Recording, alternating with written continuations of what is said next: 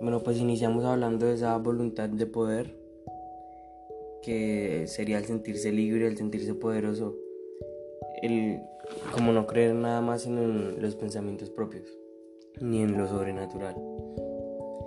Pues el hombre crea sus propios ecosistemas, ya que es el dueño de sus pensamientos, para, para poder evidenciar actitudes negativas en muchos ecosistemas o contextos vitales. Bueno, pues hablando del poder, eh, lo relacionamos directamente con la libertad, pero la libertad también lleva una pizca de angustia y es el tema principal acá.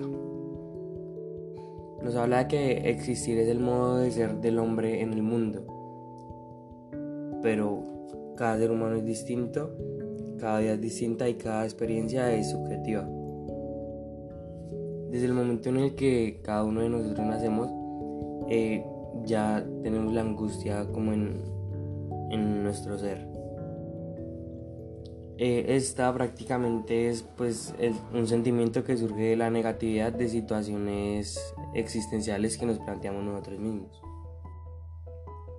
Por ejemplo, el no saber cómo qué va a pasar si hago esto, qué, qué no va a pasar si no lo hago, o si lo hago, qué otras posibilidades tendría.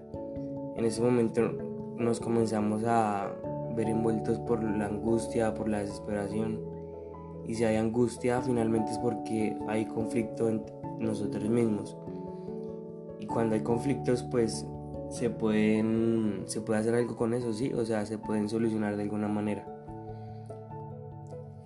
Pero pues como lo dije, nacemos con angustia y algo que se ve, por ejemplo, muy común en la población de nuestra, de nuestra edad es la depresión.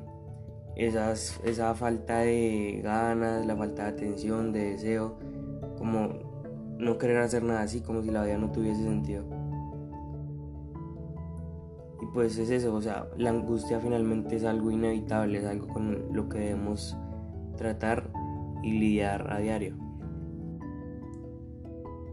aunque la obtenemos como sin razón alguna, finalmente es por el miedo que uno se tiene, ¿sí? por el miedo a las acciones, a uno mismo, a la toma de decisiones y a las consecuencias que pueden tener esas decisiones.